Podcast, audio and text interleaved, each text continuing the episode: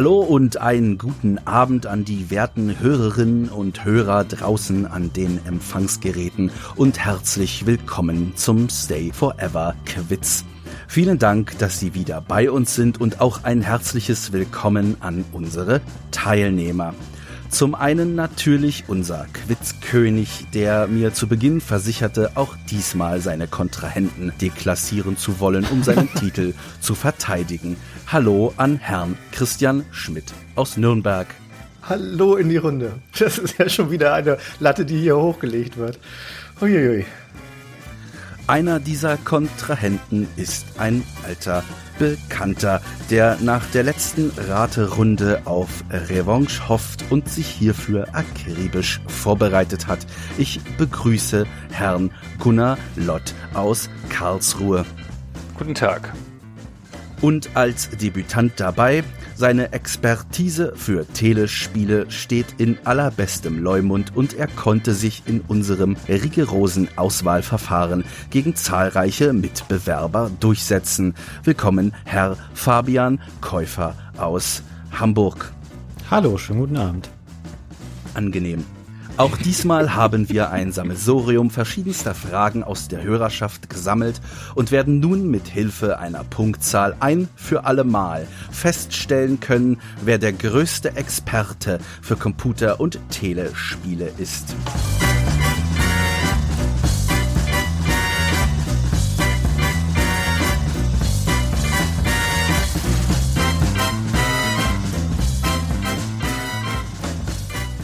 Die Modalitäten unseres Ratespiels haben sich gegenüber der letzten Episode leicht verändert. Es gibt zwei Kategorien von Fragen. Zum einen gibt es diese, welche vier Antwortmöglichkeiten vorgeben und bei denen immer der Teilnehmer mit der höchsten Punktzahl seine Antwort zuerst nennt. Alle Teilnehmer müssen eine Antwort geben und bei einer richtigen Antwort gibt es einen Punkt, bei einer falschen einen Punkt Abzug. Des Weiteren gibt es solche Fragen, bei denen der Antwortknopf bedient werden muss. Hier werden im Vorfeld keine vier Wahlmöglichkeiten gegeben und der Kandidat, der denkt, die Antwort zu wissen, drückt diesen Knopf. Hierfür gibt es fünf Punkte aber auch fünf Punkte Abzug bei einer falschen Antwort. Man darf sich auch enthalten. Sie dürfen niemanden anrufen oder irgendwelche Joker benutzen und das Publikum hilft ihnen auch nicht. Die Fragen stammen auch dieses Mal zum Teil von unseren großzügigen Unterstützern auf Patreon. Und Sie, liebe Hörer, können natürlich auch zu Hause im familiären Kreise, auf der Arbeit, in kollegialem Wettstreit oder an der Omnibus-Haltestelle mit flüchtigen Bekanntschaften an unserem Ratespaß teilnehmen. Und nun geht es los. Meine Herren, sind Sie bereit? Ja. Ja. Ja, ja, ja, ja, ja. Die erste Frage stammt von Paul Behm aus Berlin. Welchen dieser Strategieklassiker konnte man neben dem PC nicht auf der Konsole spielen? A. Sid Meier's Civilization B. Sid Meier's Colonization C. Warcraft 2 oder D. Command and Conquer. Herr Schmidt als Sieger der letzten Quizrunde beginnen Sie mit Ihrer Antwort. Okay, also Civilization, Colonization, Warcraft und Command Conquer. Alles Strategiespiele. Würde ich erstmal annehmen, dass da überhaupt nichts auf den Konsolen war. Aber, also Command Conquer gab es auf jeden Fall auf der Konsole. Civilization gab es als Revolution, oder? Also, nee, das war der Mobile-Ableger, aber gab es Civilization? Gab es Colonization auf der Konsole? Also am unwahrscheinlichsten erscheint mir Colonization. Die anderen Spiele waren so groß, dass ich mir vorstellen kann, dass da einen Konsolenableger davon gab. Also ich wähle B, Colonization. Als nächstes bitte Herr Lott. Ich wähle auch B. Sag mal, es geht ja schon wieder gut los. Ja, aber was soll ich denn machen, wenn du ausnahmsweise mal recht hast? Ich bin sicher, dass ich Warcraft auf der Konsole gespielt habe und Civilization gibt es bestimmt irgendwas. Das gibt es ja sogar auf Mobile und Command Conquer habe ich auch auf der Konsole gespielt. Colonization kann mich nicht erinnern. Hier ist ja das erste Spiel gemeint, ne? Weil bei Warcraft 2 steht ja explizit die 2 mit dabei. Also es müsste das erste Civilization auf Konsole sein. Vielleicht eine Bastardisierung. Das ist doch Quark. Komm, nimm Civilization, Gunnar. Ich sag B. Ich falle hier noch nicht zurück. Ich habe zu viel Angst vor Minuspunkten. Das Regelwerk ist so hart. Warum fangen wir nicht einfach mit 100 Punkten an und ziehen einen ab, wenn ich was falsch mache? Du würdest trotzdem noch verlieren. Darum geht's ja nicht. Es geht ja nur darum, nicht mit Minuspunkten zu verlieren. Das ist so wie Niederschmetter. Herr Käufer, Ihre Antwort. Ich hätte mir gewünscht, dass ich angefangen hätte, weil es wirkt jetzt wie so eine MeToo-Antwort, aber ich bin auch für B, weil C und D, also Warcraft und Command Conquer, gibt es ganz sicher auf Konsolen. Bei A und B bin ich mir nicht hundertprozentig sicher jetzt, was das angeht. Es gibt natürlich so moderne Interpretationen von Civilization. Es gibt aber, glaube ich, auch frühe für 16-Bit-Konsolen. Also ich bin auch für B, Sid Meier's Colonization. Alter, was ist denn das für eine MeToo-Antwort? Tja. Es ist auf jeden Fall die richtige MeToo-Antwort, denn die Antwort ist B. Sid Meier's Colonization gab es nicht für die Konsole. Für Civilization gab es einen Port für das Super Nintendo und die anderen beiden Titel sind auf der PlayStation 1 erschienen. Der Punktestand, alle haben ein Punkt. Ha, ich führe. Ja, dann darfst du jetzt auch anfangen, Gunnar, mit der Antwort. Nein, Herr Käufer hat sich ja eben gewünscht, zuerst zu beginnen, deswegen darf er bei der nächsten Frage zuerst antworten. Oh, okay. Das finde ich sehr gut. Die stammt von unserem Unterstützer Roman Mattes. Mit welchem klassischen Musikstück wurden im offiziellen Trailer zu Command and Conquer der Tiberium-Konflikt die gezeigten Rendersequenzen unterlegt? A. Der Ritt der Walküren aus dem Orchestervorspiel zum dritten Akt der Oper Die Walküre von Richard Wagner. B. Die Ode an die Freude aus dem vierten Satz von Beethovens neunter Symphonie. O Fortuna aus der Kantate Carmina Burana von Karl Orff. Oder D. Also sprach Zarathustra, die symphonische Dichtung von Richard Strauss. Das wäre jetzt eine Frage, wo ich mir gewünscht hätte, dass ich sie nicht als erster beantworten müsste. Das Blöde ist, ich kenne diese Stücke alle auch noch und ich könnte mir bei einigen erklären, dass sie durchaus passen würden auch dazu, also zum Spiel. Aber es ist echt schwierig. O Fortuna kenne ich nicht, die anderen drei kenne ich. Ich sage, es ist, weil es am ehesten für mich in den Trailer noch passen würde, der Ritt der Walküren. Herr Lott? Klingen alle so logisch.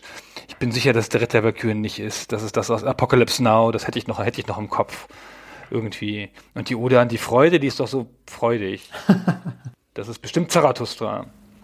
Das Ironische bei der Geschichte ist, dass wir gerade eben die Recherchen zu Command Conquer, zu unserer Stay Forever Episode machen, aber mir ist bisher nicht in den Sinn gekommen, da mal einen Trailer dazu anzugucken.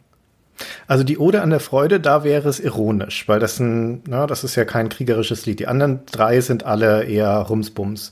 Aber Command Conquer hat ja so einen ironischen Twist. Also ich behaupte mal, es ist die Ode an die Freude. Die Antwort hören wir hier. Die Westwood Studios präsentieren Ihnen in Kürze eine Echtzeitstrategiesimulation, die neue Maßstäbe setzen wird.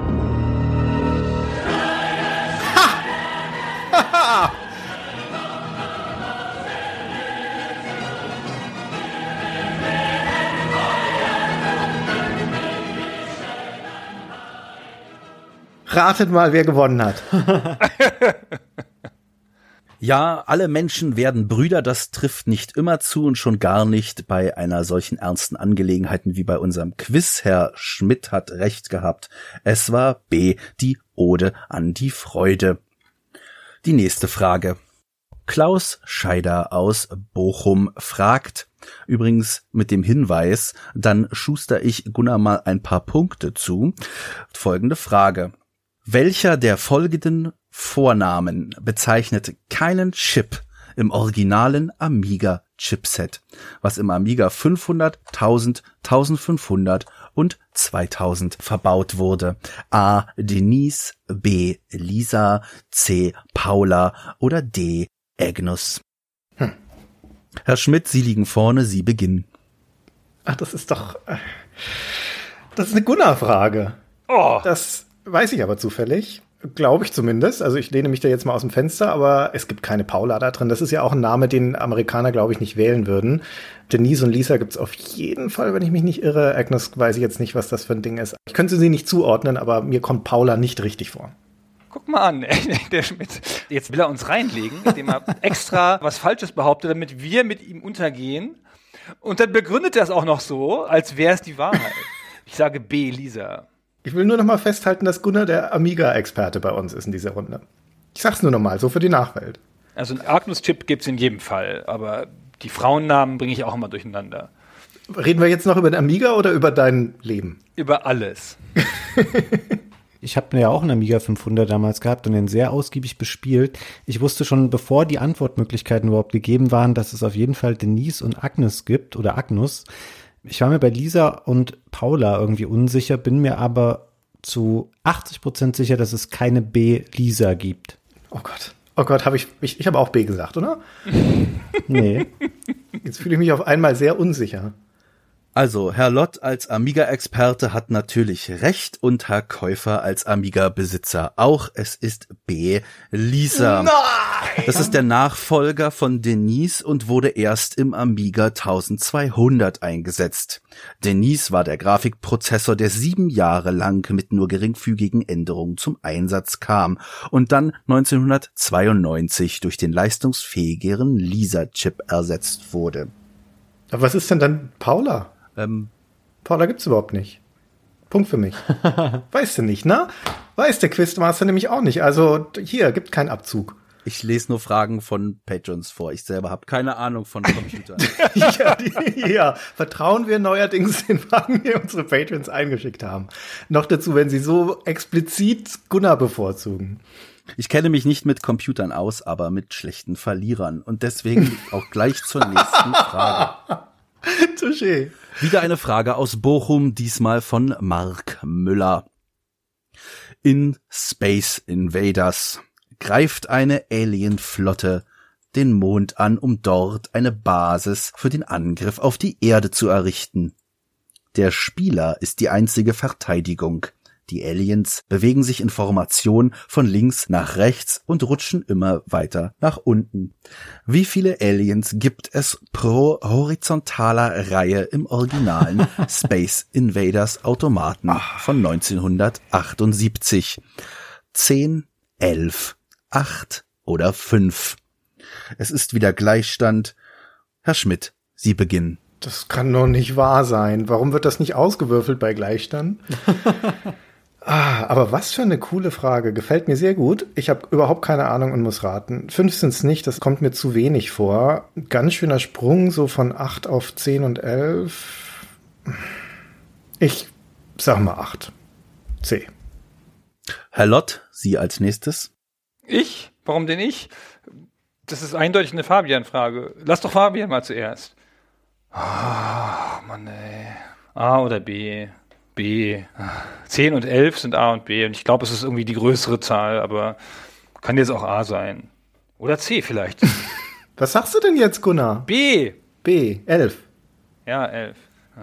So, und ich sag jetzt wieder C8, weil 11 ist so eine ganz random Zahl, die mir da überhaupt nicht sinnvoll erscheinen würde. Wahrscheinlich stimmt sie aber auch noch.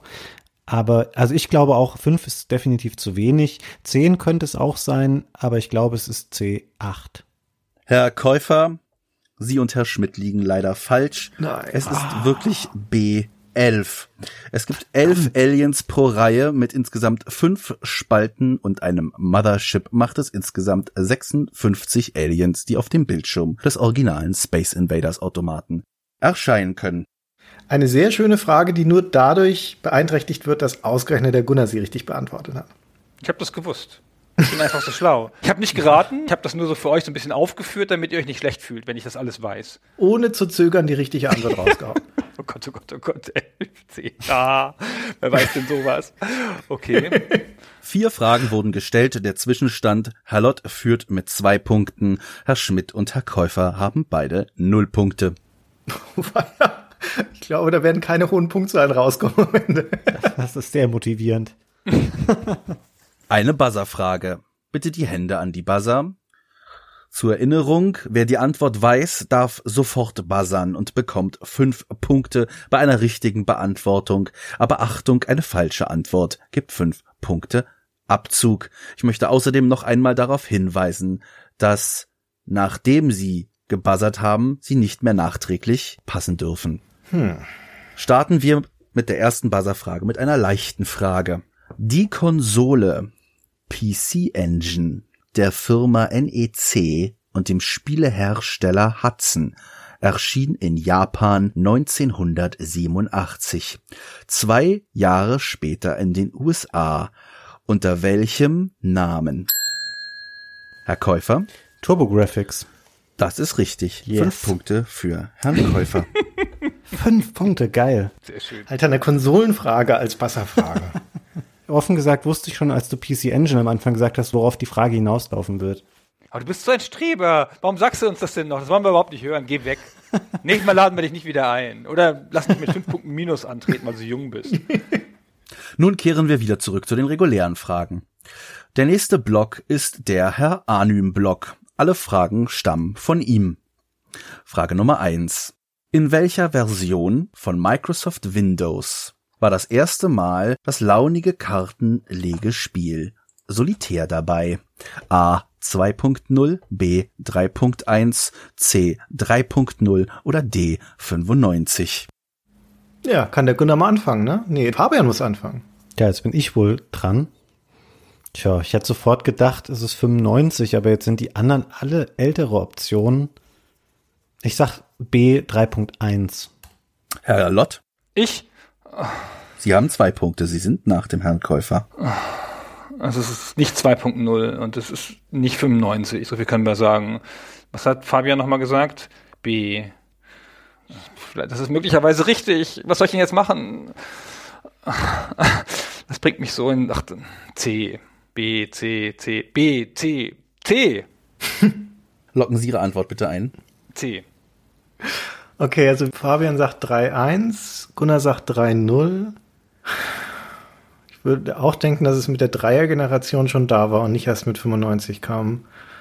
Weil da schon Spiele drin waren. Im 3-1er auf jeden Fall. Im 3-0er glaube ich auch.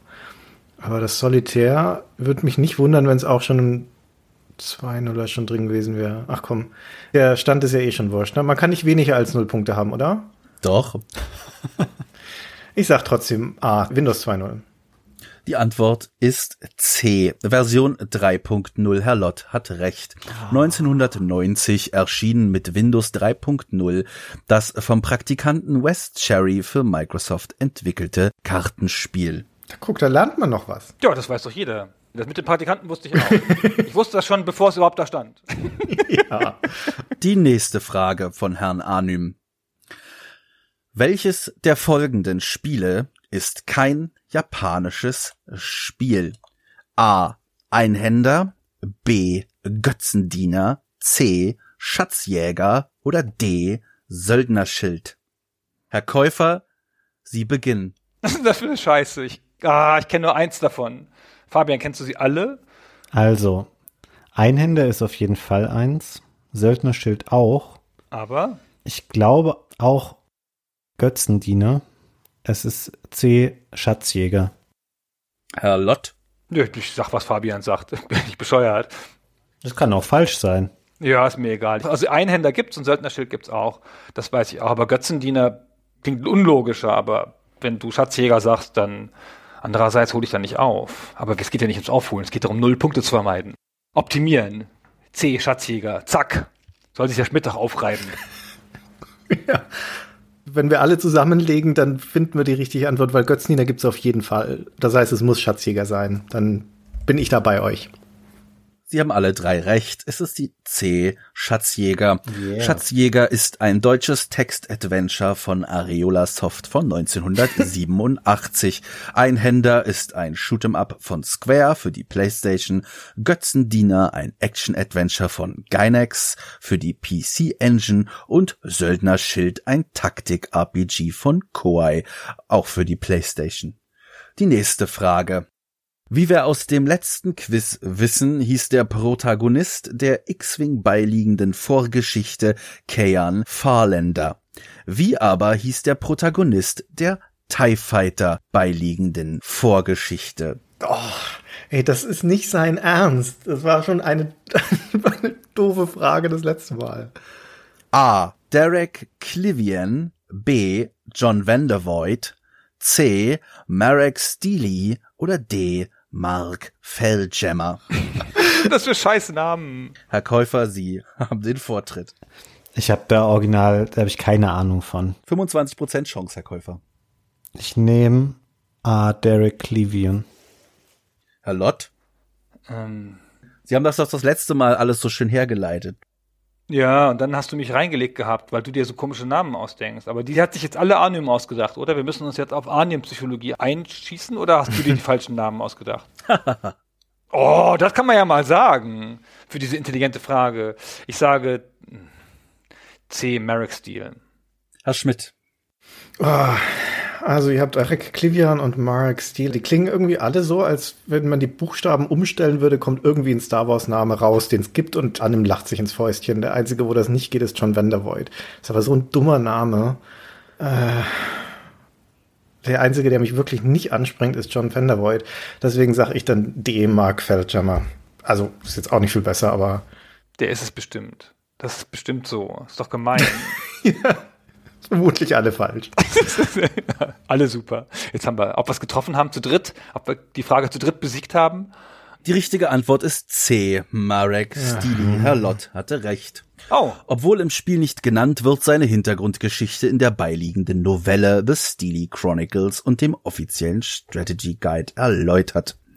Später hatte er noch einmal einen Auftritt als NPC im Star Wars MMO Star Wars Galaxies. Die nächste Frage. Was ist der Vorname des Street Fighter Charakters E. Honda? A. Edgar, B. Edmund, C. Eiichiro oder D. Edward? Bin ich immer noch der Führende? Nein, das ist jetzt Herr Lott. Ach, schade. was? Ah, das, oh, das, das ist das, oh. Bin ich arg weit weg? Ah, das weiß ich gar nicht. Ja, Mensch. Ähm, Schade. das ist ja blöd, das, aber das weißt du doch. Klar weiß ich's. Gut, dass ich nach Fabian dran bin. Ah, wie gemein. Ah, aber jetzt mal ehrlich, das ist ja ein japanischer Charakter. Das würde ja der japanisch klingende Name sein, aber das wäre ja so einfach dann, dass man sich einfach den einen japanisch klingenden Namen nimmt und dann drei amerikanische. Also wird es ja wohl eine der amerikanischen sein. Andererseits, wer denkt sich denn diesen absurden Namen aus? Aichiru. Wenn der es jetzt nicht ist, dann ärgere ich mich besonders. Ah, Edmund. B. Herr Käufer? Ja, hat der Gunnar jetzt leider seine 25% Chance genutzt. Es ist B. Edmund. Ha! Nee, also jetzt ist mir wieder eingefallen, dass ich das in meiner Vorbereitung so gelernt hatte. Ja, ja. Wie geil. Seid ihr sicher? Also ich vertraue da natürlich Fabian, aber das ist doch der Sumo-Ringer, ne? Ja. Und das ist doch was Urjapanisches. Der hat doch keinen nicht-japanischen Vornamen. Das würde doch der Kultur zuwiderlaufen. Aber wenn Fabian sagt, er heißt Edmund, dann heißt er Edmund. Da würde ich natürlich nicht widersprechen. Wenn Gunnar sagt, der heißt Edmund, dann heißt er Edmund. Also Gunnar, tut mir leid, aber der Maßstab ist da Fabian. Die Antwort ist richtig. Edmund Honda. Edmund Honda ist ein japanischer Sumo-Wrestler, einer der originalen Charaktere aus Street Fighter 2 und neben Ryu der einzige Japaner. Alles ganz logisch. Ich habe das gewusst. Da habe ich jetzt richtig aufgeholt. Die letzte Anym-Frage. Unter welchem Titel wurde das Spiel Panzergeneral 2 von SSI in Deutschland veröffentlicht? A. Panzergeneral 2, B. Panzergeneral 3, C. Panzergeneral römisch 3D oder D. Panzergeneral 4. Herr Lott, Ihre Antwort bitte. Also da gab es eine Nummernverwirrung, das weiß ich, weil sie da irgendwas reingezogen haben in die Serie, was da gar nicht reingehört im Originalen. Aber ich glaube, das war bloß eine Nummer aus dem Weg und das Panzergeneral 3D hat es doch nicht gegeben, oder? Doch. Da wüsste ich nichts von. Hast du doch gesagt? Nee, ne? Ja. Echt? Aber hätte ich vielleicht nicht sagen sollen, ne? Ja. Hm. Hm. Nee, wenn es eins gegeben hat, dann möchte ich nochmal umschwenken und sagen, es gab ein 3D? Das hätte ich jetzt ausgeschlossen. Nee, dann sage ich C. So, bitte, der Schmidt wird schon wissen. Man muss einfach taktisch besser spielen als ihr, wenn ihr mehr wisst. Herr Käufer, Ja, Also, hätte jetzt Christian nicht dazwischen gefunkt, hätte ich auch drei gesagt. Und es ist mir jetzt gerade wichtiger, dass der Abstand zu Gunnar sich auf keinen Fall verändert. Deswegen nehme ich auch jetzt C, obwohl ich wüsste nicht, dass es ein 3D-Spiel da mal gab. Oder dass eins von den Spielen römisch 3D gehießen hätte, aber ich nehme jetzt C, so. Ah, der Spit hat es jetzt voll reingeritten mit einer kleinen Bemerkung. Also das Panzergeneral 3D, das hieß im US-Original, glaube ich, Scorched Earth. Und das war eins der späteren. Kenne mich jetzt nicht so richtig aus mit der Serie, aber Gunnar hatte, glaube ich, nicht Unrecht, dass da in Deutschland was anderes eingeschoben wurde. Vielleicht das Allied General oder so? Bin mir nicht mehr hundertprozentig sicher. Also mein Tipp wäre jetzt B, dass das Zweier hierzulande als Dreier erschienen ist. Herr Lott und Herr Käufer haben recht. Es ja. ist Panzergeneral römisch 3D. Ja, sag ich ja. Also eigentlich hatte Christian recht, aber er hat uns dann den Punkt geschenkt. Ja. ah, das gibt's doch nicht. Zur Erklärung. Der Nachfolger zu Panzergeneral von SSI war Allied General und der wurde in Deutschland bereits Panzergeneral 2 genannt. Aus dem, in Anführungszeichen, echten Panzergeneral 2 wurde dann in Deutschland Panzergeneral römisch 3D. Diesem Spiel folgte das Spiel Panzergeneral, jetzt wirklich 3D Assault, was hierzulande, um Verwirrung zu vermeiden, als Panzergeneral 4 auf den Markt kam. Nachfolger von diesem Spiel war in den USA Panzergeneral 3, was hierzulande Panzergeneral Unternehmen Barbarossa hieß. Ja, ist ja ganz klar. Ja. Also es gab gar kein Panzergeneral 3. Also hier jedenfalls. Gut zu wissen. Das läuft ja alles nicht so gut. Ich bin ganz froh, dass der Arnim-Block vorbei ist, um ehrlich zu sein. Oh ja. der hat mir kein Glück gebracht. Der Arnim-Block ist jetzt vorbei, das stimmt. Es kommt wieder eine Buzzer-Frage. Der Zwischenstand ist, Herr Lott hat sieben Punkte, Herr Käufer sechs Punkte und Herr Schmidt minus einen Punkt. Bin ich noch der Favorit eigentlich? Ja. Das kann sich an der Buzzer-Frage schon wieder ändern. Wollte ich gerade sagen, du gewinnst die jetzt einfach. ja, ja. Hände an die Buzzer.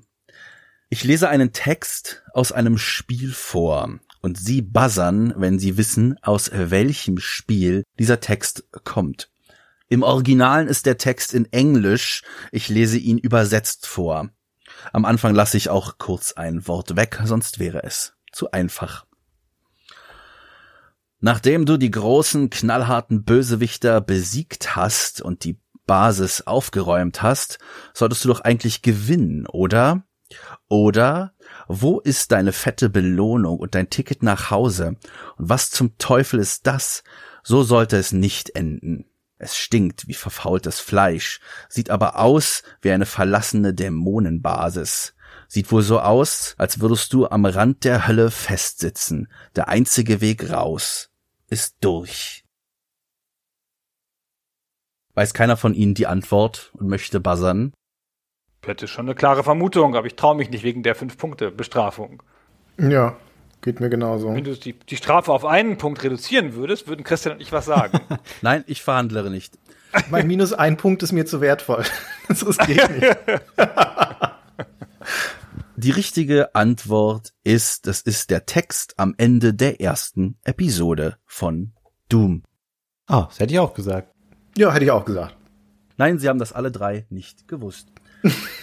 Ja, naja, gut. Übrigens geschrieben von Carl Sanford Jocelyn Peterson, genannt Sandy Peterson, der bei It Software 1993 anfing zu arbeiten und für das originale Doom 19 Level erstellte. Für Doom 2 waren es später 17 und für Quake 7. Das war der Praktikant, ne? ja, wir haben alle so gelacht, ey. Spitzengag. Es folgen weitere fünf Fragen aus der Hörerschaft.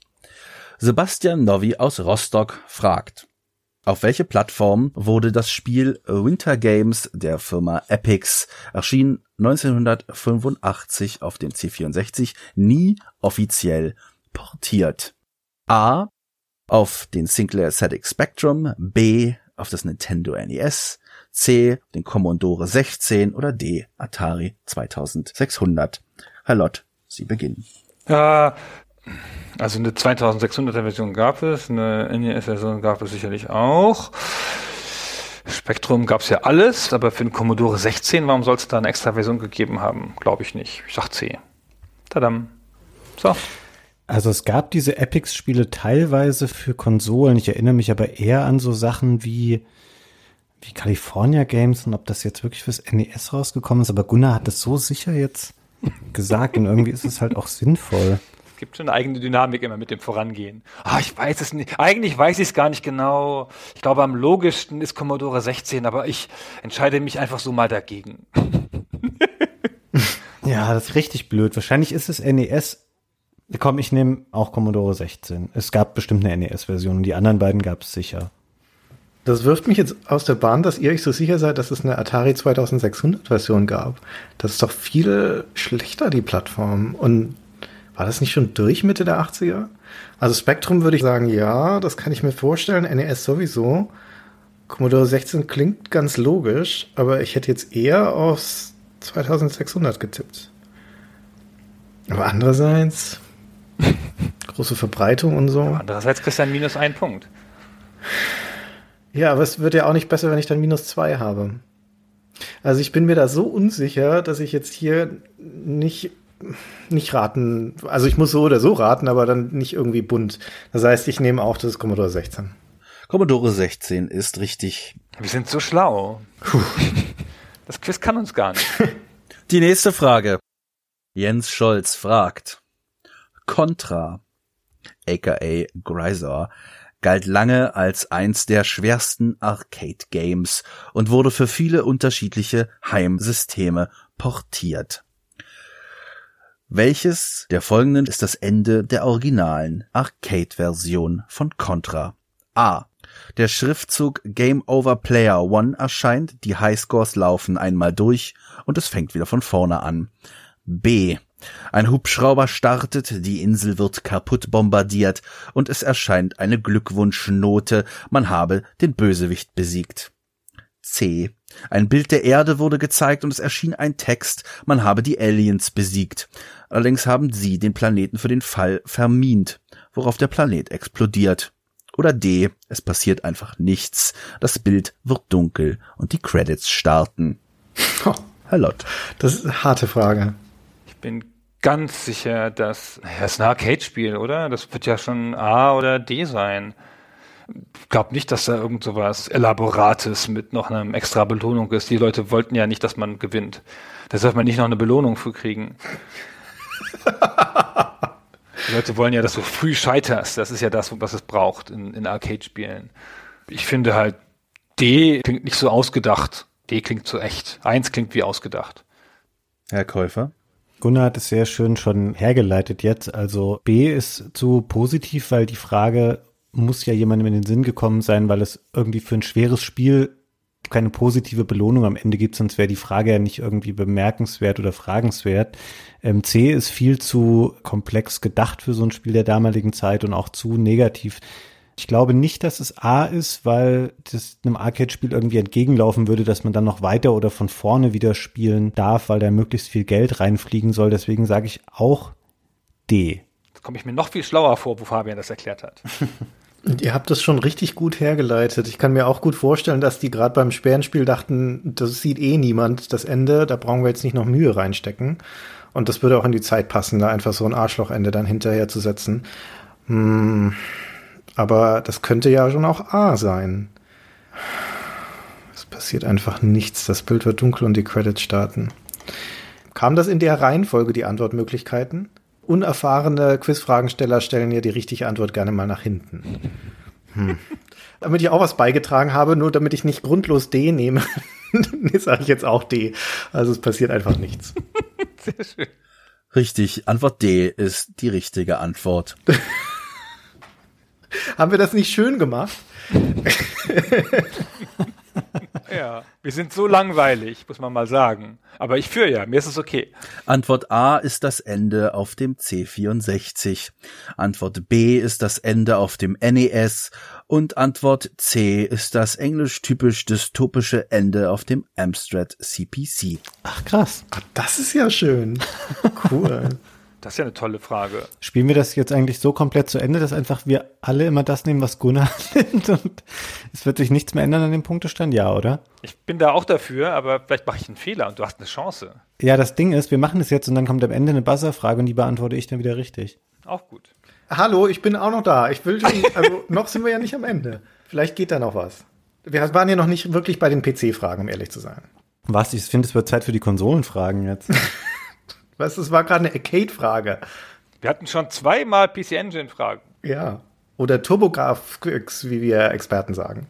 Vielleicht ist ja die nächste Frage eine für Sie. Für wen? Für Sie drei.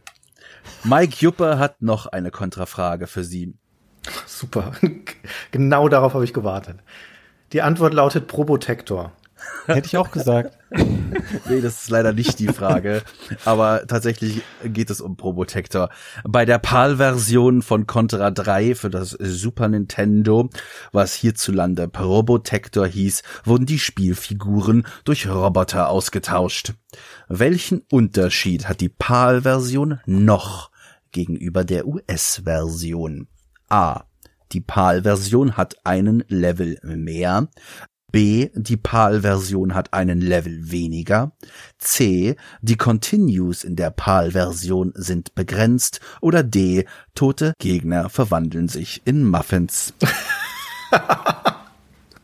Herr Lott.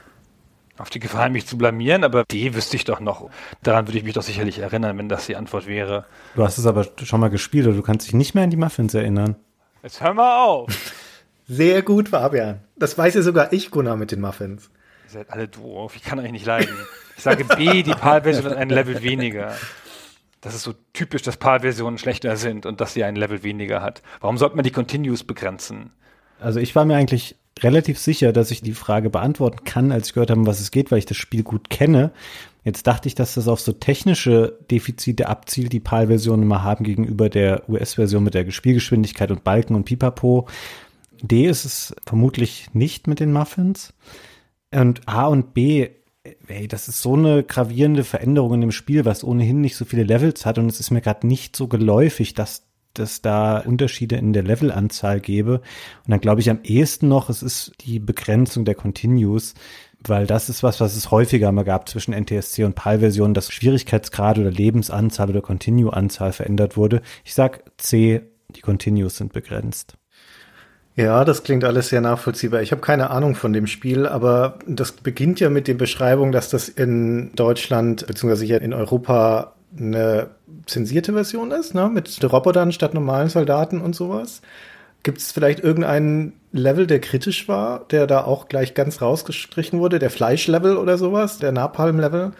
Hm. Also es kommt mir auch sehr unwahrscheinlich vor. Aber irgendwie muss ich ja mal, ach nee, Gunnar hat B genommen. Du hast gesagt, ein Level weniger. Also genau mit derselben Rationalität, die du auch gesagt hast. Ja, ja, genau. ähm, ja, dann kann ja nicht auch. Ja, ein Level mehr wird sie nicht haben. Und die Continues, das kann schon gut sein. Und eigentlich glaube ich jetzt, mich erinnern zu können, dass da Muffins drin waren. Hm, ja, glaube ich auch. Das würde ja auch zu dieser Selbstzensur passen. Aber jetzt, also ich meine, Fabian hat ja die Maxime ausgegeben, wir sollten Gunnar folgen. Andererseits ist Fabian nachweislich der Konsolenexperte. Also ich muss mich jetzt zwischen euch beiden entscheiden. Ich bin mir aber nicht sicher, muss ich hier gestehen. Ich glaube, Gunnar ist sich auch nicht sicher. doch, doch, doch. Das Muffins war es. Muffins. Jetzt weiß ich sicher. Ich, ah, ich vertraue meiner eigenen Erklärung nicht. Ich gehe bei Fabian mit. Also ich sag auch, die Continuous sind unbegrenzt. Eine gute Entscheidung, denn diese Antwort ist richtig. Danke, Fabian. Die PAL-Version Super Probotector hat nur neun Continues. Contra 3 in den USA hat unbegrenzt Continues. die Amis. Ja, das ist schon logisch. Die US-Versionen waren oft leichter, das stimmt schon. Ja, ich glaube schon. Ah, naja. Gut, gut. Die nächste Frage kommt von David Froger de Pont-Levoix aus Darmstadt. Das ist ein bisschen antiklimaktisch, dass der Name so schön ist und dann Darmstadt dahinter kommt. Welche deutsche Stadt wurde in den ersten drei Teilen der Civilization-Reihe konsequent falsch geschrieben? A. Berlin, B. Nürnberg, C. Karlsruhe oder D. Heidelberg? Herr Käufer, Sie beginnen. Also Berlin glaube ich nicht. Karlsruhe glaube ich auch nicht. Es ist irgendwie Nürnberg wegen des Umlauts oder Heidelberg mit vertauschtem EI oder so, keine Ahnung, Heidelberg. Also am ehesten würde ich sagen Nürnberg, aber weil es mir fast zu einfach vorkommt, und ich vermute mal Gunnar und Christian wissen es wahrscheinlich sowieso, ich sage einfach mal D Heidelberg. Herr Lott, Sie scheinen es ja zu wissen, laut Herrn Käufer. Ich habe keine Ahnung. Also Karlsruhe kommt, glaube ich, nicht in der Civilization vor. Andererseits, als ich es gespielt habe, wurde ich noch nicht in Karlsruhe. Vielleicht ist es mir nicht aufgefallen. Vielleicht war es irgendeine random fremde Stadt. Das war doch bestimmt Nürnberg wegen des Umlauts. Komm. Das weiß doch der Schmidt. Wenn das Nürnberg ist, weiß es der Schmidt auf jeden Fall.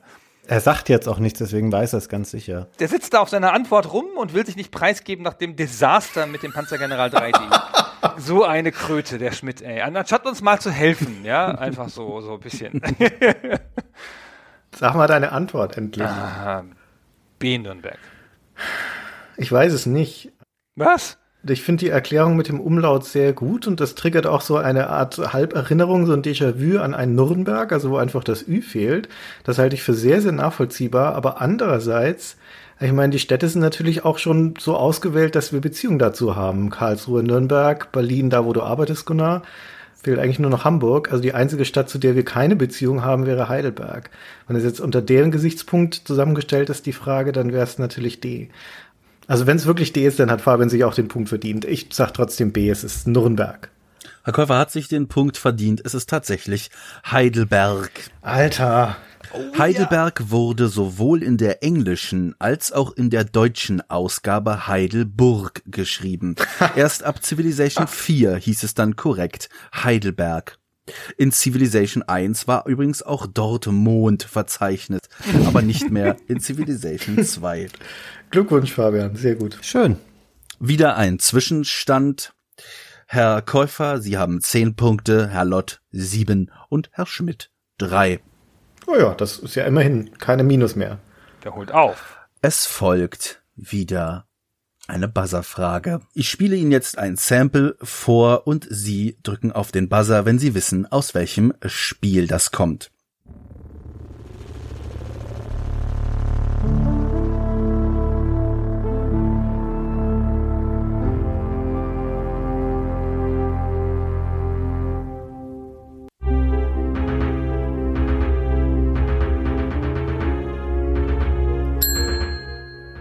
Das kommt aus Indiana Jones and the Fate of Atlantis. Sie haben recht, Herr Schmidt. Fünf Punkte. Sie haben wieder aufgeholt.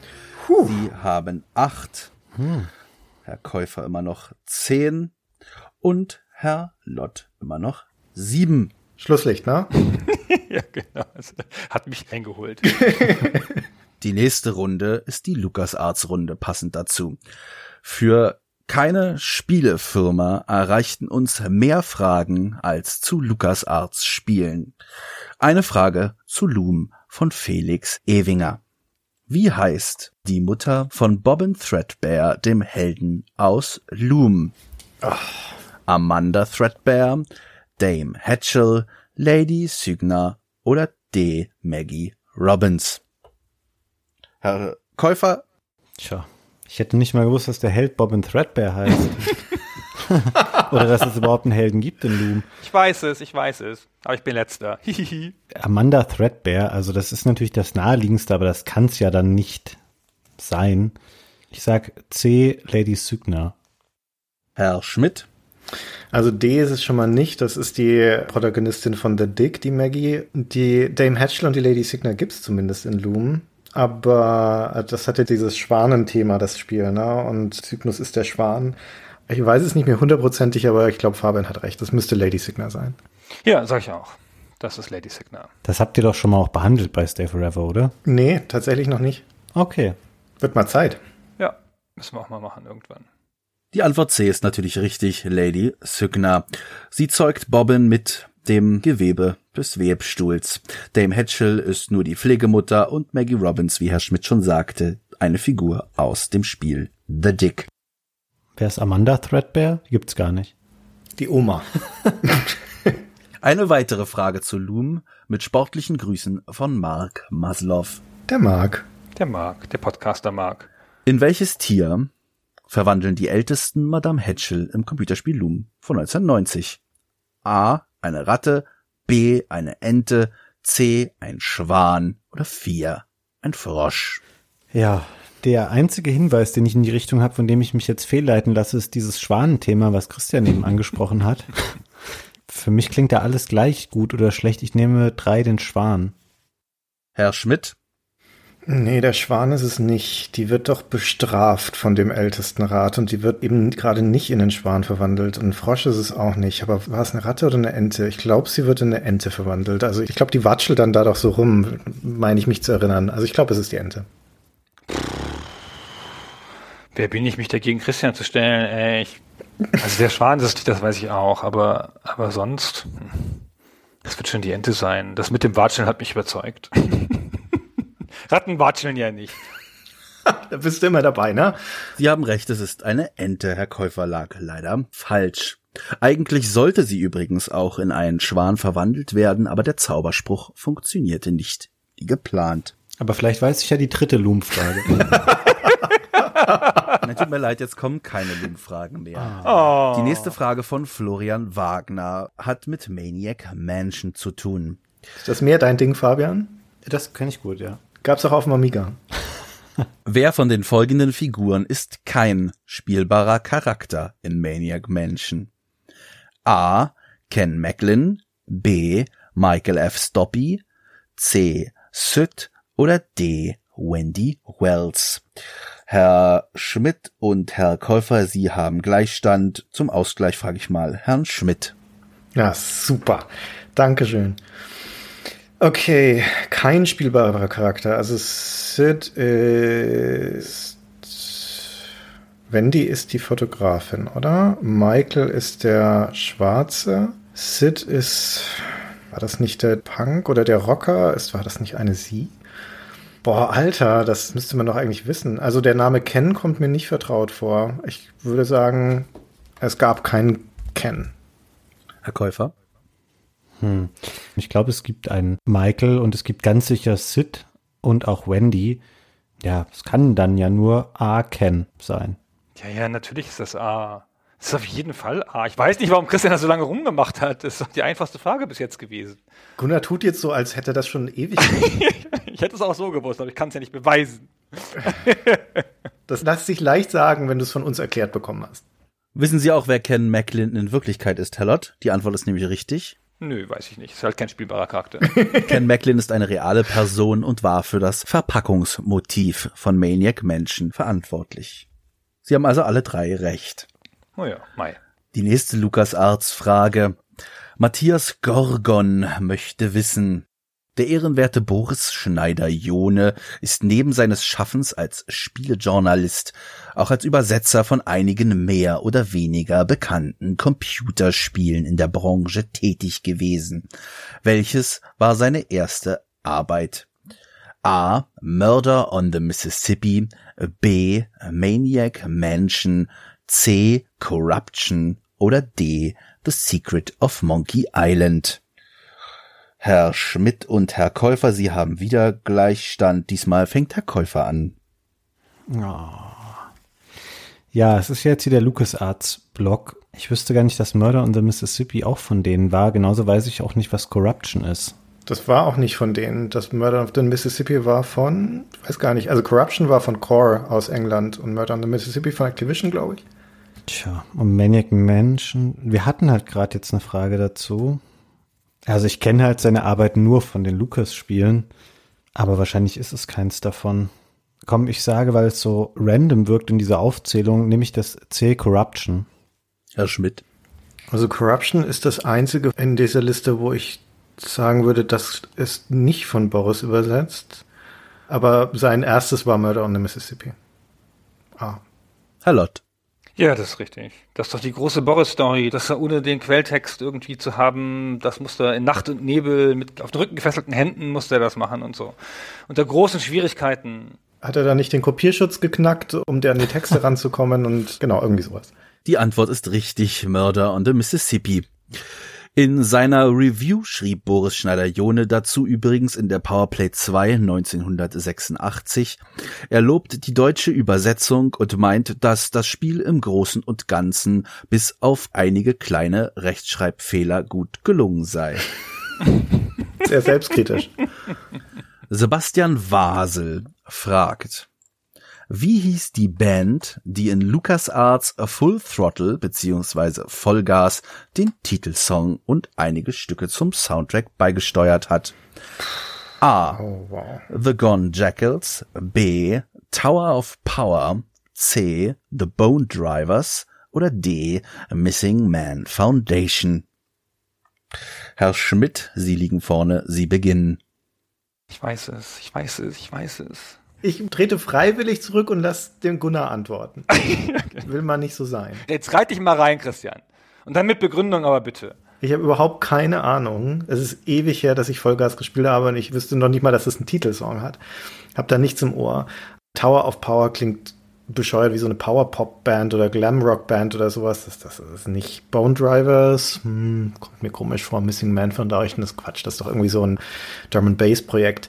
The Gun Jackals muss es sein. Klingt am einleuchtendsten. Also A. Das ist halt natürlich Gun Jackals.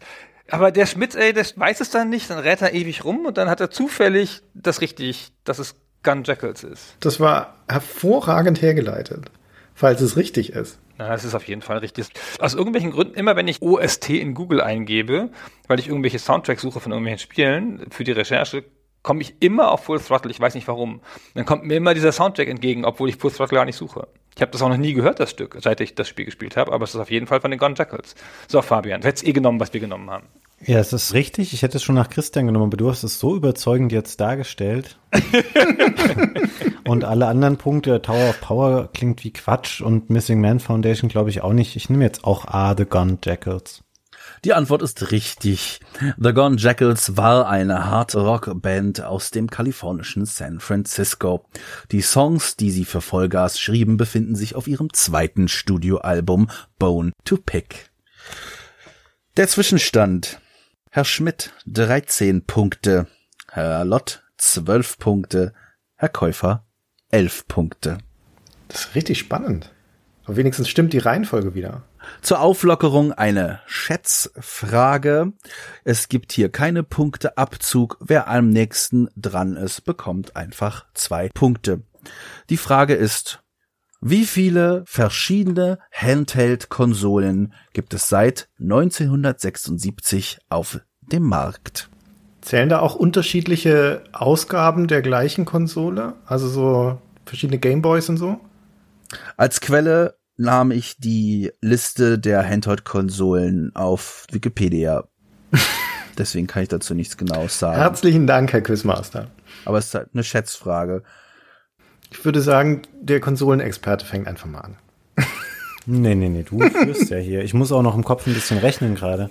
Oh Mann, äh, die ganzen Gameboy, DS, Vitas. Während Sie nachdenken, kann ich ja kurz etwas vorlesen für die Interessierten. Die erste Handheld-Konsole war Mattels Autorace aus dem Jahr 1976. Die erste kommerziell erfolgreiche Handheld-Konsole war Merlin, der elektronische Zauberer aus dem Jahr 1978. Die erste Handheld-Konsole mit austauschbaren Spielmodulen war schließlich das Microvision, das 1979 von der Milton Bradley Company veröffentlicht wurde.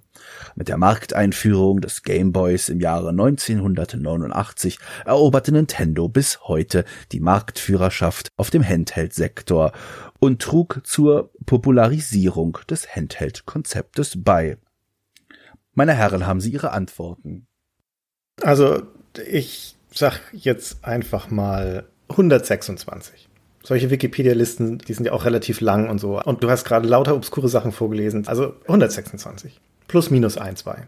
Also ich tue mich jetzt ein bisschen schwer damit, jetzt wirklich sagen zu können, ob jetzt alleine, keine Ahnung, in den letzten Jahren beim 3DS, da gibt's ja dann ein 2DS, ein 2DS XL, einen neuen New 3DS, New 3DS XL, Pipapo. Das multipliziert das natürlich alles nochmal, aber ich glaube dennoch, selbst wenn ich die alle reinrechnen würde, dass mir 126 deutlich zu viel vorkommt. Ich würde eher mal auf 48 tippen. Oh, das ist ja interessant. Bin ich wirklich Dritter? Oder hat sich Fabian einfach vorgedrängt? Oh fuck, ich habe mich vorgedrängelt, scheiße. ah, ist okay, ist okay. Christian ist off, glaube ich. Also ich glaube, also richtig off. 40, 50 zu hoch, sowas. Und Fabian klingt logisch. Ich glaube aber, es ist zu niedrig. Ich sage einen mehr. 49. Sehr gut. Das hättest du genommen, wenn du jetzt selbst hättest antworten müssen ohne mich? Irgendwas zwischen 40 und 55, irgendwie sowas. Aber wer weiß, vielleicht gibt es das 99 und ich habe irgendwelche Zweige übersehen oder so und dann liege ich jetzt ganz schön fies daneben und hätte es in der Hand gehabt. Nein, Herr Lott, Ihr Taktieren hat sich ausgezahlt. Es sind 70. Sie liegen am nächsten dran und bekommen zwei Punkte. Die anderen beiden Herren aber keiner Abzug. Es war keine normale Frage. Killer. Wieder eine normale Frage mit vier Antwortmöglichkeiten. Robert Westphal fragt, was ist auf dem Cover der allerersten Ausgabe der Happy Computer, welche nur in dieser Ausgabe übrigens Hobby Computer hieß, abgebildet? Ein Rennwagen, ein Flugzeug, ein Skateboard oder ein Motorroller? Herr Lott, Sie liegen vorne. Oh Gott, das weiß ich doch nicht. Doch wohl kein Skateboard. Und doch wohl kein Motorroller. Also ein Flugzeug oder ein Rennwagen, würde ich sagen. Ein Flugzeug B. Herr Schmidt? Ich würde sagen, doch, man hat gerade das genommen, was so populär war. Und es war doch gerade die 80er, die Skateboard-Zeit. Also das Skateboard springt mich da am meisten an, um ehrlich zu sein. Aber was hat es mit Computern zu tun? Ich weiß es nicht, ich nehme es trotzdem. Es ist C, das Skateboard. Herr Käufer. So, ich bin eher bei Gunnar, dass ich glaube, ein Skateboard und ein Motorroller sind dezent zu unspektakulär, um auf das Cover da zu kommen. Aber um es jetzt interessanter zu machen, nehme ich A, ein Rennwagen. Oh, jetzt aber. Oh, wie mutig wir alle sind. Jetzt ist aber mal spannend. Trennt sich die Spreu vom Weizen.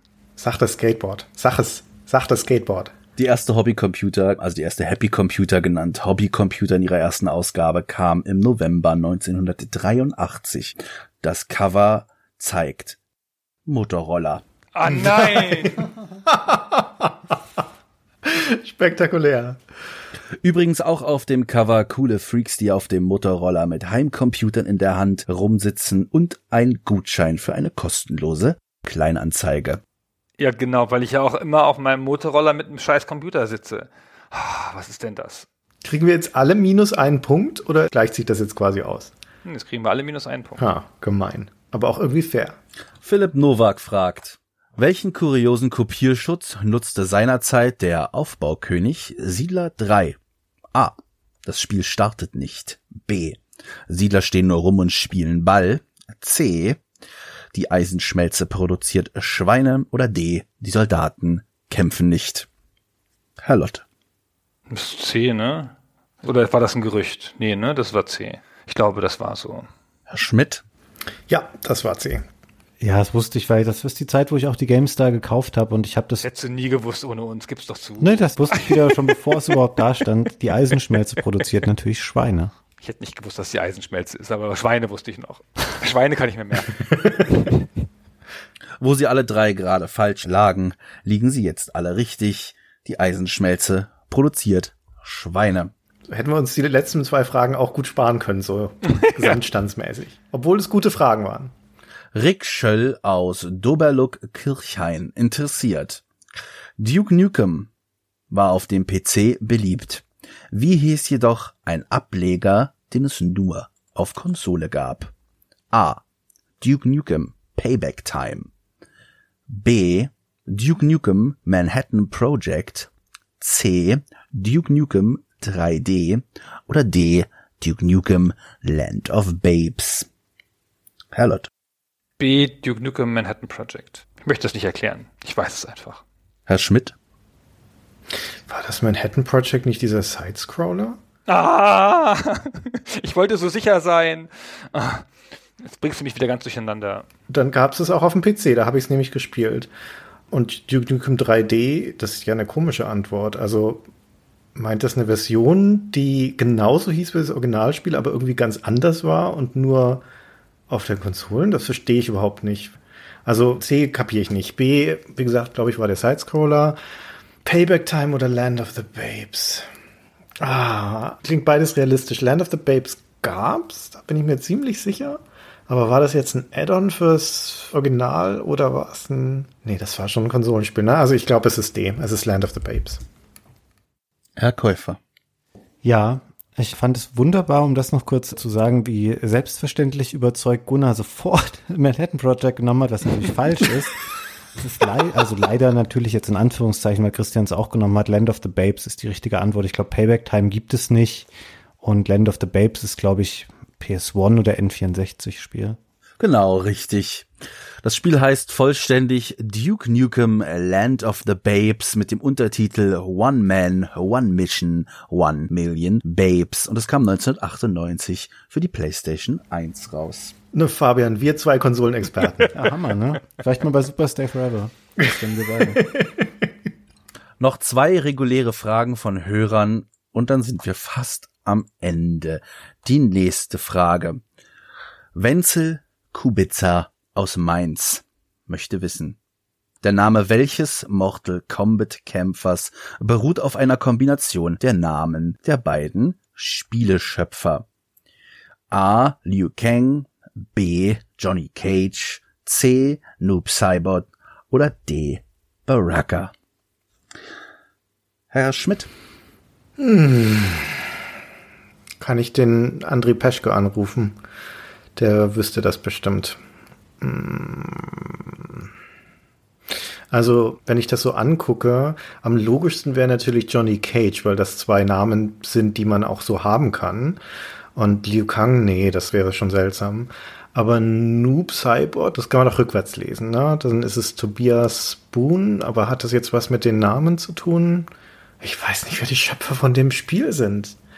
Baraka wäre ja dann nur, wenn die irgendwie die ersten drei Buchstaben der Vornamen oder sowas, wenn man die zusammenfügen würde. Ey, Fabian lacht bestimmt schon, weil er das auf jeden Fall weiß. Das stimmt. Ich weiß es auch. Alle wissen es außer dir, Christian.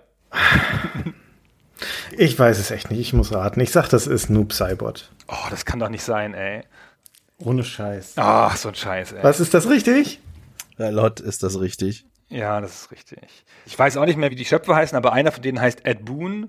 Und Noob ist ja Boon rückwärts geschrieben. Cybot gibt ja auch Tobias. Das kann ja auch ein Name sein. Ich weiß gar nicht, ob irgendein Tobias da mitgemacht hat, aber wird schon. Ah, der Schmidt. Ja, Gunnar hat alles schon richtig erklärt. Es ist Ed Boon, der, glaube ich, bis heute mit der Serie ja auch verwandelt ist. Und der andere weiß ich jetzt auch nicht, Tobias, wie der mit richtigem Namen oder mit komplettem Namen hieß, aber es ist natürlich richtig. Der vollständige Name von ihm ist John Tobias. John Tobias und Ed Boon, die Nachnamen ergeben rückwärts. Noob Cybot. Siehst du mal. Der Schmidt, ey. Scheiße. Eine letzte Hörerfrage. Danach kommen noch zwei Buzzer-Fragen, eine Extra-Frage und eine Frage von mir. Hui. Oh Gott. Thomas Weißer aus Stuttgart fragt. Die Frage bezieht sich auf das außer in Japan als Super Mario Bros. 2 bezeichnete Spiel. Dort kann man zwischen Mario, Luigi, Toad und der Prinzessin wählen. Diese haben unterschiedlich hohe Kraft, Geschwindigkeit und Sprungkraft. Welcher Charakter ist der schnellste? Mario, Luigi, Toad oder Princess Peach? Herr Schmidt? Alter, ich habe keine Ahnung. Luigi. Das ist der Bruder von Mario, der ist immer grün. Ja, das weiß ich noch. Ich überlege gerade. Die rutschen doch, glaube ich, auch unterschiedlich, ne? Wenn ich das richtig im Kopf habe. Dann ist Luigi nicht der, der höher springen kann. Ist er der, der höher springen kann, oder ist er der, der schneller ist? Ah, ich sage jetzt Luigi. Ich habe keine Ahnung, aber ich glaube, er ist der schnellste. Herr Lott? Also Luigi kann hochspringen, das stimmt. Und Mario weit und Toad ist doch stark oder irgend sowas, weiß ich nicht. Bei Mario Kart ist Toad der schnellste, oder? ich weiß es nicht, ich habe keine Ahnung. D, Prinzessin Peach. Also ich kenne das Spiel sehr gut. Ich finde es eine sehr interessante, aber auch ungewöhnliche Frage, die jetzt darum gestrickt wurde, weil ich gewettet hätte, es kommt was zu dem Originalnamen von dem japanischen Spiel, auf dem das beruht, oder welcher von den Charakteren kann schweben oder so. Das hätte ich gewusst. Das ist nämlich die Prinzessin, weil die Prinzessin kann diesen kurzen Schwebeflug machen. Ich bin mir ziemlich sicher, dass es nicht Mario ist, weil er so der Allrounder ist in jeder Hinsicht. Luigi oder Toad. Boah. Ich glaube, Christian hat das schon richtig gesagt, es ist B, Luigi. Die Frage nach dem originalen Titel wäre viel zu einfach, weil ja jeder weiß, dass es Duki Duki Panic heißt. Das hätte keiner gewusst von den beiden. Das hätten wir gewusst. Und Herr Lott hat das schon richtig hergeleitet. Toad ist bei Mario Kart tatsächlich der schnellste und auch in diesem Spiel. Keiner von ihnen hat die richtige Antwort. Das ist keine Schande, finde ich. Das ist eine Exotenfrage. Das ist aber eine schwere Frage. Ah, ich war so nah dran. Ah, sehr ärgerlich. Der Stand. Herr Lott, Sie haben 13 Punkte. Herr Schmidt, Sie haben 14 Punkte. Und Herr Käufer, Sie haben 12 Punkte. Oh, immer noch so knapp. Es kommen jetzt zwei Buzzer-Fragen. Ich habe zweimal nicht gedrückt und deswegen habt ihr überhaupt so viele Punkte. Ich habe bei weitem mehr Fragen beantwortet als ihr. Ah, ist das frustrierend. Die erste Frage ist wieder die Frage nach einem Spiel. Ich spiele Ihnen wieder ein Sample vor und Oh Sie buzzern, wenn Sie wissen, aus welchem Spiel es stammt.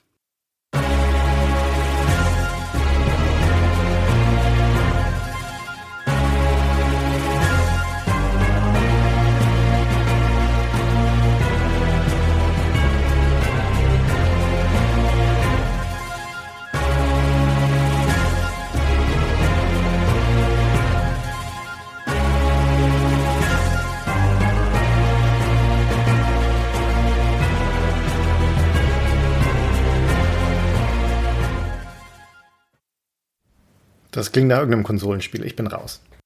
Nee, also klingt gut. Ich habe es vielleicht auch schon mal gehört irgendwie, aber es klingelt jetzt nichts. Ich glaube nicht, dass es ein Konsolenspiel ist. Ich habe noch nie ein Spiel in der Musik erkannt, selbst wenn es vor mir steht. Hoffnungslos bei mir. Hoffnungslos. Was ist es denn? Vielleicht wissen es ja unsere Hörer und der Hörer, der es als erstes in die Kommentare schreibt, gewinnt etwas Kleines. Cool. wir dürfen dumm sterben, wir drei. genau, uns sagt keiner was, ey. Ah, na gut. Das ist die letzte Buzzer-Frage. Aus welchem Intro von welchem Spiel stammen die Zeilen, die ich jetzt vorlese? Hände an die Buzzer. In der guten alten Zeit lebten die Menschen noch ruhig und in Frieden. Niemand glaubte, dass es in Zukunft zu einer Bedrohung kommen würde. Auf der Schattenseite des Friedens und des Wachstums gab und gibt es aber auch immer das Böse. Die Menschen beginnen das Wachstum abzulehnen und bezeichnen den Frieden als Degeneration. Wir haben uns hier versammelt, um die Mächte der Finsternis mit unserem verfluchten Blut zu rufen. Wir wollen, dass sie die Welt regieren. Wir erwarten lächelnd den Niedergang der Welt. Nach 100 Jahren ist das Böse wieder auferstanden. Er kann sich in eine Fledermaus, einen Wolf. Herr Käufer, Das ist dieses japanische Castlevania namens Rondo of Blood. das ist richtig, Herr Käufer. Ah, Ja. Hast du das übersetzt oder ist das Original Deutsch? Den Text gibt es nur auf der originalen CD-Version des Spiels in Japan oder auf der Virtual Console, wo das Spiel auch erschienen ist und er wird in der japanischen Version genauso gelesen, wie wir es eben gehört haben, nämlich komplett in Deutsch. Man erkennt das am Anfang, weil die Sätze so etwas komisch konstruiert sind, dass das jemand geschrieben hat, der nicht hundertprozentig vielleicht der deutschen Sprache oder der deutschen Grammatik oder so mächtig ist. Das ist etwas komisch geschrieben. Und ich habe es am Anfang mir gleich gedacht und dann war ich mir unsicher und dann war es mir wieder bei der Fledermaus jetzt klar, was es ist. ah, sehr gut. Ich dachte, das war einfach wegen Christian Beuster. Wir haben noch zwei Fragen, wo Herr Schmidt und Herr Lott vielleicht noch aufholen können. Sind die jetzt zehn Punkte wert? Nee, die letzte gibt fünf Punkte, diese jetzt äh, gibt nur einen Punkt. Es ist wieder eine Frage von einem Spezialgast, der sich jetzt gleich selber vorstellt und die Frage stellt. Hallo, hier ist Jörg Langer von Gamers Global und von den Spieleveteranen und von Retro Gamer und was weiß ich noch. Ich hab da mal eine Frage an euch. Fallout 2 hat ja bekanntlich viele Enden und ich wüsste gerne, wie viel unterschiedlich enden könnende Stories gibt's in Fallout 2, wo man dann eben am Ende so gesagt bekommt, wie sich das jeweils entwickelt hat. Unterschiedlich endende Stories. Sind es 12? Sind es 14? Sind es 54? Oder sind es 59? Ach, wie geil. Super. Ah, schönes Spiel, schöne Frage. Hat sich Jörg echt gut rausgesucht und ich habe keine Ahnung. Herr Käufer gibt die erste Antwort. Boah, das Spiel kenne ich so rudimentär, aber ich habe nicht mal eins von diesen Enden gesehen, also das ist jetzt echt nur geraten. Es ist komisch, dass die Abstände so groß sind zwischen den Optionen. Ich glaube, wenn ein Spiel viele Enden macht, dann versucht es dann auch gleich richtig rauszustechen. Das ist wahrscheinlich eine der höheren Optionen. Ich sage 54. Herr Schmidt. Also er meint doch diese Slideshow-artige Zusammenfassung am Ende, wo du nach dem Outro dann nochmal in so einzelnen Vignetten gesagt bekommst, wie verschiedene Dinge sich entwickelt haben. Ja. Und ich habe das als eine Sequenz in Erinnerung, die nicht ewig lang geht. Also da werden keine 54 Dinge erzählt, sondern das ist eher im Bereich von einem Dutzend. Also mag sein, dass das Spiel da irgendwie aus 54 und 59 welche auswählt, aber nie im Leben kriegst du da 54 gezeigt. Also deswegen bin ich jetzt eher am unteren Ende und würde tendieren zu 14. Das scheint mir eine realistische Größe zu sein. Also ich tippe auf 14. Das ist mal eine Definitionsfrage. Christian hat recht, dass es da nur so ein Dutzend Stories gibt in dieser Slideshow. Also es meint jetzt nicht, wie diese Stories ausgehen können, weil das sind bestimmt um die 50. Ach so. Also wenn ich jetzt sozusagen in Slideshow 1 halt drei Möglichkeiten habe, ist das dann drei oder eins? Ja, das ist eine gute Frage. Also wenn es heißt, wie viele unterschiedliche Dinge kann man da angezeigt bekommen, dann würde ich auch sagen, es ist eine von den beiden höheren Zahlen. Und wie viele aber kriegt man am Ende tatsächlich präsentiert oder also ausgewählt davon, da würde ich sagen, ist eine der unteren beiden Zahlen. Aber wie viele unterschiedlich endende Stories hat Fallout 2? Das bezieht sich meiner Meinung nach die Frage nicht auf die Zahl der Enden, sondern die Zahl der Stories. Und deswegen würde ich sagen 14. Es geht um die Slideshows. Wie viele verschiedene Slideshows werden da gezeigt? Ja, Jörg formuliert doch sowas präzise. Also das, was Christian meint jetzt. Also die unterschiedlichen Slideshows. Hm. Das sind nicht so viele. Nur die Auffächerung ist größer. Weiß ich nicht. Gehe ich mal mit Christian mit. 14 ist richtig. Hier die Erklärung von Herrn Langer, wenn Sie 54 gewählt haben. Das wäre die Zahl der Sprachausgaben gewesen, aus denen sich die unterschiedlichen Enden zusammensetzen. Die richtige Antwort ist aber 14 und hier ist die Begründung. 14 ist die richtige Antwort. Das ist nämlich die Zahl der Stories, die wirklich unterschiedlich enden können. Es gibt aber im Spiel insgesamt 59 verschiedene Sprachausgaben, aus denen man dann beim Epilog eben eine Auswahl bekommt, die nach bestimmten Gesichtspunkten getriggert werden, aber die verteilen sich wie gesagt nur auf 14 Stories, die sich unterschiedlich lösen lassen. Ein paar enden immer gleich, die kriegt man immer vorgelesen. Ein paar bekommt man oder man bekommt sie nicht, aber da gibt es nicht zwei Enden oder mehr. Und insoweit ist die richtige Antwort auf diese Frage 14. Oh, Gott sei Dank. Nach Ihren Anekdoten, Herr Lott, war das die Frage, die Ihnen Herr Langer in Ihrem Bewerbungsgespräch gestellt hat. das stimmt gar nicht, weil wir über Fallout 1 geredet haben, glaube ich. Aber wer weiß. Das stimmt, Fallout 2 haben wir erst getestet, als du schon angestellt warst bei der GameStar. Ich weiß noch wie heute, dass dann der Langer schön 14 Tage nicht gearbeitet hat, weil er das Spiel durchspielen musste. Und am letzten Tag vor Heftabgabe hat er noch keine Screenshots gemacht, weil er nur gespielt hat.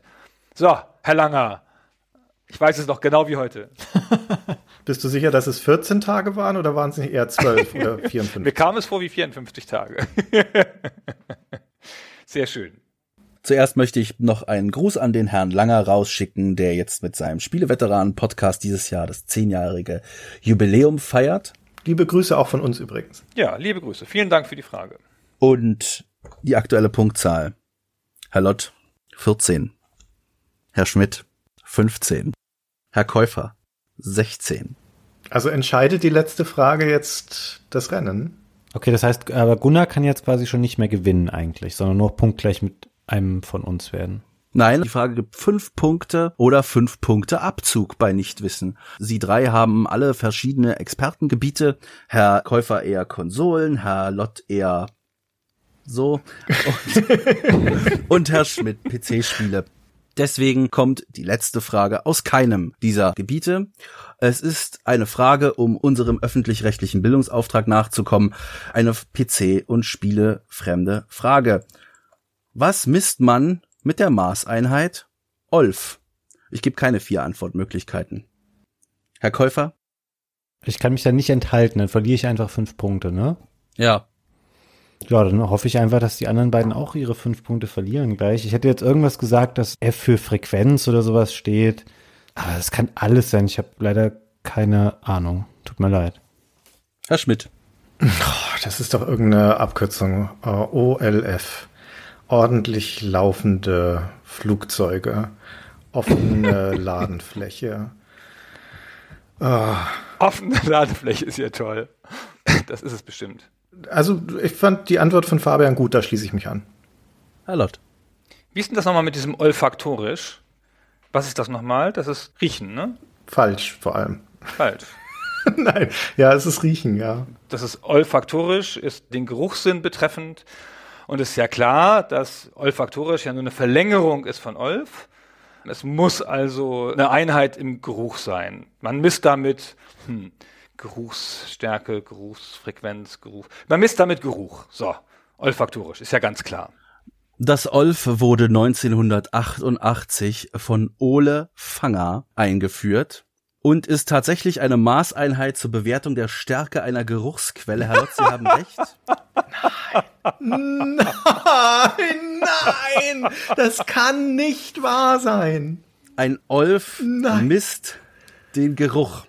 Eine ruhende Person strömt einen Olf aus, ein zwölfjähriges Kind zwei Olf, ein starker Raucher 25 Olf und ein Athlet nach dem Sport 30 Olf und am meisten Olf, weil am meisten angestrengt, hat sich Herr Lott, Herr Lott 19 Punkte. Herzlichen Glückwunsch zu Ihrem Gewinn. Der Endstand, Herr Lott 19 Punkte, Herr Käufer 11 Punkte, Herr Schmidt knapp dahinter mit 10 Punkten. Bitte, Herr Schmidt, überreichen Sie das Wanderservice vom letzten Mal an Herrn Lott.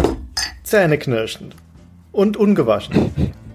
Obendrauf gibt es noch einen 10% Rabattgutschein beim Kauf von fünf Eintrittskarten für das Nürnberger Bratwurstmuseum. Herzlichen Glückwunsch an die Teilnehmer.